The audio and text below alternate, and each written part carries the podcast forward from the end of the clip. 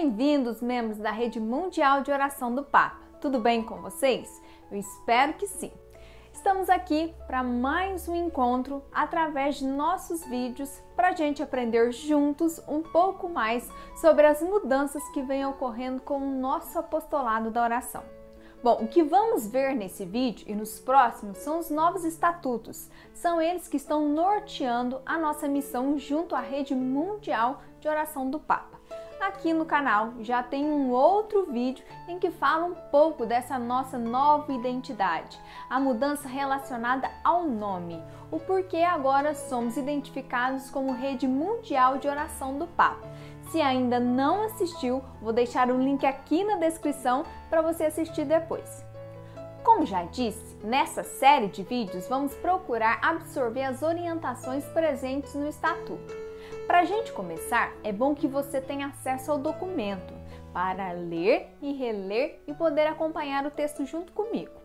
Você pode fazer isso de duas formas. A primeira é através desse livrinho aqui, Nele, nós encontramos todas as orientações da nossa missão reunida neles. Ou ainda, quem é assinante da revista Mensageiro do Coração de Jesus, nas edições de janeiro, março e abril de 2020, os artigos 1, 2 e 3 foram publicados neles, ok? Através desse livro e da revista, você poderá acompanhar comigo. Se você tem esse material em casa, dá uma pausa aqui no vídeo e corre lá para buscar. E por que temos que conhecer esse documento, Aline? Esses artigos, eles consistem em nos apresentar formas de percorrer o caminho espiritual, ou seja, estarmos disponíveis para a missão de Cristo. Esse documento é o nosso guia prático para conhecer e trilhar o caminho amoroso do Sagrado Coração de Jesus. Então vamos lá ler e conhecer o documento? O artigo 1 que diz o seguinte: o Concílio Vaticano II, mesmo tendo completado mais de 50 anos, continua sendo inspiração para todos os fiéis e os impulsiona a descobrir na história os sinais dos tempos, por meio dos quais Deus segue interpelando e oferecendo plenitude de vida aos seres humanos. Guiados pelo Espírito Santo para o reino do Pai, recebemos como igreja o evangelho de salvação que nos foi dado por Jesus Cristo para comunicá-lo a toda a comunidade cristã e a todos os homens e mulheres de boa vontade. Nessa missão que a igreja recebeu do Senhor, o Concílio Vaticano II destacou a importância e a vigência do apostolado dos leigos, que brota de sua condição cristã pela graça do batismo. Essa primeira parte do artigo 1 é para nos contextualizar no tempo e na história. Quer nos dizer que as mudanças acontecem o tempo todo no mundo e precisamos acompanhar essas transformações. É necessário passarmos por esse processo e a inspiração está lá, no Concílio Vaticano II. A igreja peregrina, ela vem se adaptando para que a mensagem do coração de Jesus chegue a todos. A mensagem é a mesma, a mensagem de amor, de caridade, missão, oração, mas a forma como vai chegar até as pessoas e atingir seus corações é que vem se adaptando. Nessa nova forma, preocupou-se também com os jovens. Por isso, nos novos estatutos da Rede Mundial de Oração do Papa, já inclui o Movimento Eucarístico Jovem, o MEG. Nele é apresentado as novas perspectivas do nosso caminhar, da nossa missão. Continuando o artigo 1. Nessa perspectiva, o apostolado da oração hoje denominado e estruturado como uma rede mundial de oração do Papa, continua fazendo suas as alegrias e as esperanças, as tristezas e as angústias do povo de Deus e de toda a humanidade, assumindo seus desafios, mas em especial aqueles dos mais pobres e desamparados.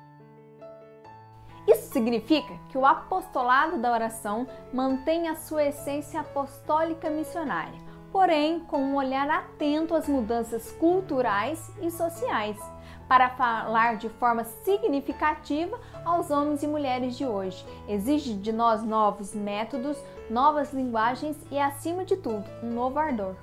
A primeira mudança que nós, membros, tivemos que nos adaptar foi com relação ao nome. Com a alteração do nome, modificou também a nossa logomarca. Aí vem você e me questiona novamente: mas o que é logomarca, Aline? É aquele desenho ou símbolo que representa o nosso movimento. Que antes era assim e agora é assim. E você já teve curiosidade de entender e conhecer o significado de cada um desses símbolos que compõem essa nossa logomarca?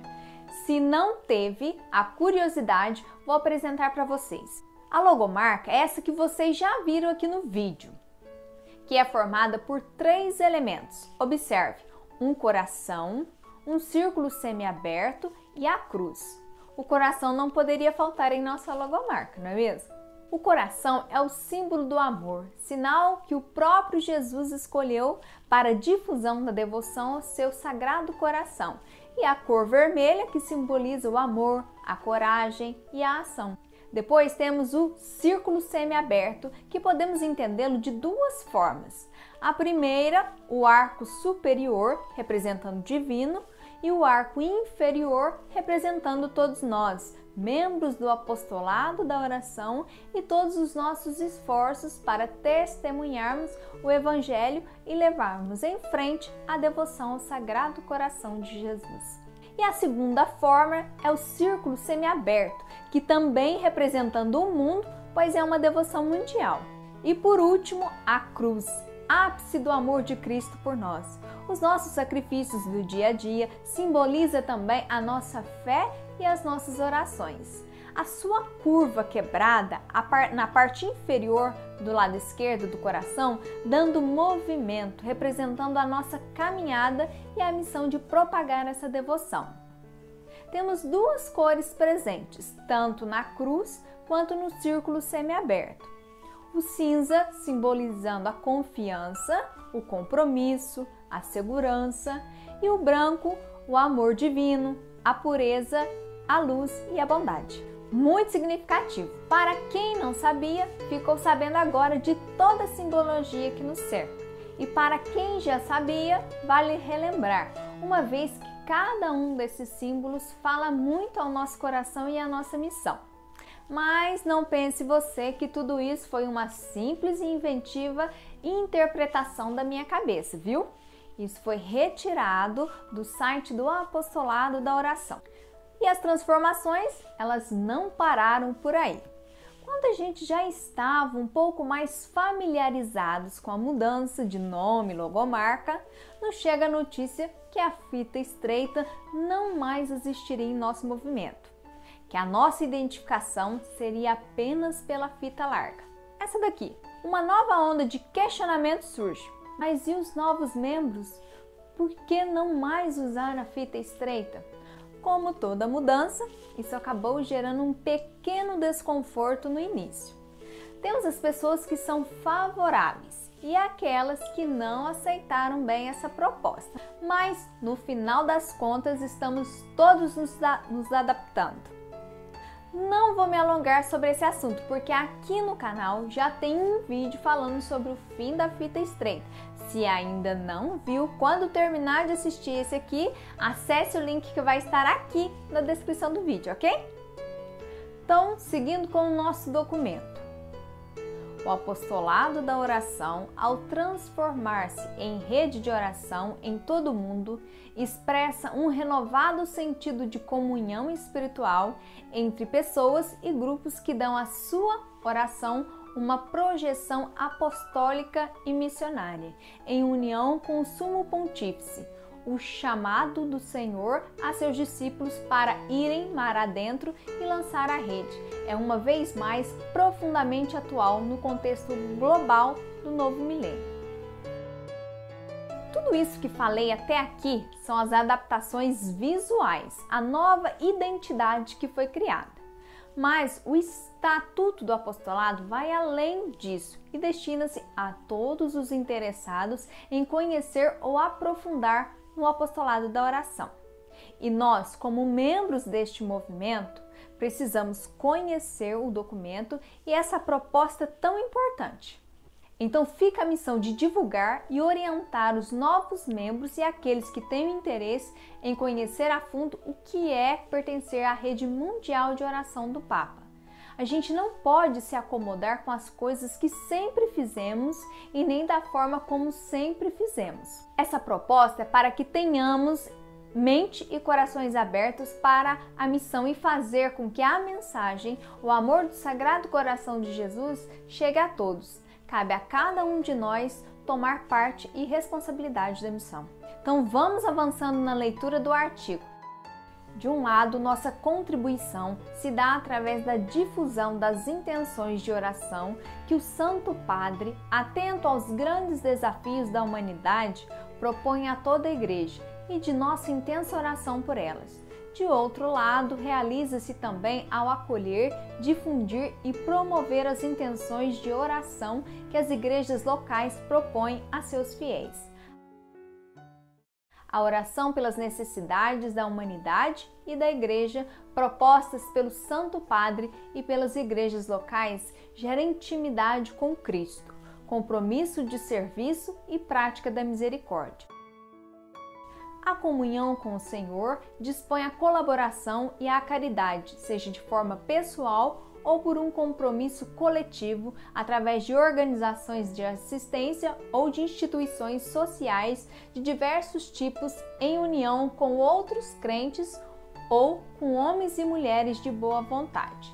Dessa forma, o apostolado que provém da oração pelas intenções do Santo Padre, transformado em rede mundial de oração do Papa, mantém e fomenta uma união entre a fé e a vida cotidiana. Por isso é tão importante o nosso oferecimento diário. Por isso falo tanto dele, divulgo todos os meses aqui no canal um vídeo só com a oração, porque ela é quem nos dá o direcionamento de nossas orações a cada mês.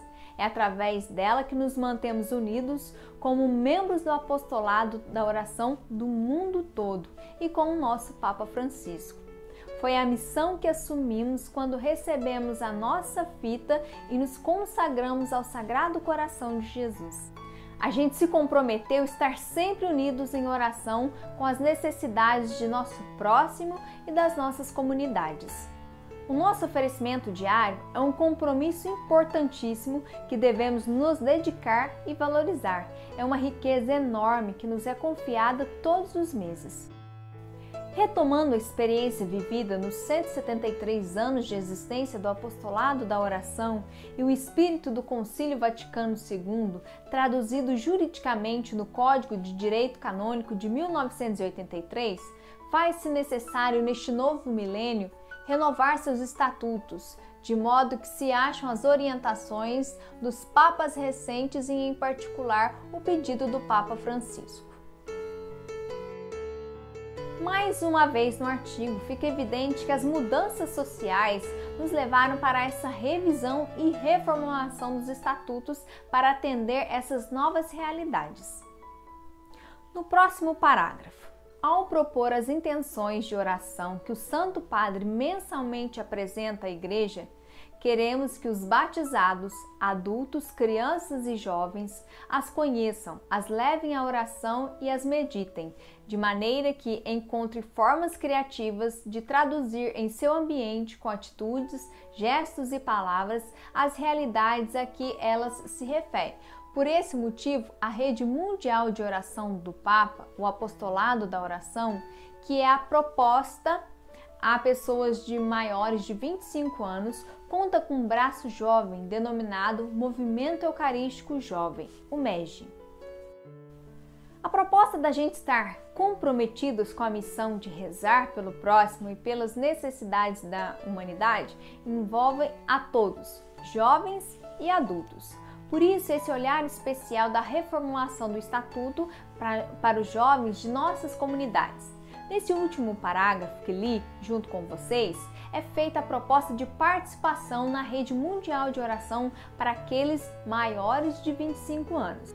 Tem uma palavra-chave nesta frase: proposta. Não é nada impositivo, até porque vai depender da realidade de cada comunidade e falo isso por experiência própria. Aqui na minha comunidade, o apostolado retomou as atividades há um ano. Quem coordenava o movimento precisou se afastar e com isso o grupo acabou se dispersando. E com a mudança de pároco na comunidade, reestruturamos o apostolado da oração. Muitos membros participantes e entre eles tenho três crianças que participam das reuniões e encontros. Nós decidimos acolher essas crianças, uma vez que não conseguimos ainda estruturar o MEG em nossa comunidade. Mas o porquê que eu estou contando isso? Para mostrar a vocês que a nossa acolhida e envolvimento dos jovens e crianças à rede mundial de oração começa com as pequenas ações. Se essas três crianças elas estão dispostas, elas participam ativamente de nossas atividades, por que não acolher? Isso que acabei de contar, acredito que resume um pouco a ideia desse parágrafo do artigo. Há muitas maneiras de conduzir as crianças e os jovens no caminho do amor e da missão. Basta estarmos abertos à acolhida. O Movimento Eucarístico Jovem é um movimento internacional de formação cristã para crianças e jovens de 10 a 25 anos que lhes possibilita participar nessa dinâmica de oração e serviço, aprendendo a viver ao estilo de Jesus. Sua missão, organização e itinerário pedagógico estão devidamente explicitados em seus documentos oficiais, inspirando-se e participando da mesma espiritualidade e orientação que a Rede Mundial de Oração do Papa. Outra razão pela qual acolhi essas três crianças estão nesse último parágrafo do artigo 1 do Estatuto, inspirando-se e participando da mesma espiritualidade e orientação que a Rede Mundial de Oração do Papa. A espiritualidade tanto do México quanto da Rede Mundial de Oração do Papa são os mesmos. Claro que para os jovens tem uma linguagem diferente, adaptada e recomendada para atingir essa faixa etária mas a essência da missão, da caminhada, é a mesma para os dois. Conhecer, estudar e aplicar os documentos são coisas importantíssimas que devemos fazer, mas não deixe de acolher, apresentar esse amor de Cristo por ficar preso às regras. Elas nos dão o direcionamento de tudo, mas a forma como vamos levar esse amor ao próximo não pode ser algo enrijecido. E assim vou concluindo essa primeira parte dos nossos estudos. Espero que tenham gostado e que eu de alguma maneira tenha ajudado a entender e absorver um pouco do que está presente nesses novos estatutos. Se você ainda ficou com dúvidas, volte o vídeo, assista novamente, leia os parágrafos do documento que conversamos aqui. Aproveito para convidar você para curtir esse vídeo, compartilhar com seus amigos, familiares e com os membros do seu grupo. Lembrando que não acabou. É uma série de vídeos com estudos dos documentos e do Estatuto do Apostolado da Oração. Então fique ligado aqui no canal para não perder nenhum desses vídeos. Assim também é uma forma de propagarmos a devoção ao Sagrado Coração de Jesus.